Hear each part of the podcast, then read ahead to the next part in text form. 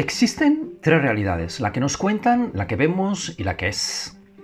La que nos cuentan obedece a sus intereses. La que vemos obedece a los nuestros. Y la que es no la conoce nadie. Es mejor ni pensarla, porque mezcla la segunda y dispara contra la primera. Delante de este panorama triplemente complejo existe un fenómeno muy antiguo, actualizado, que es la censura.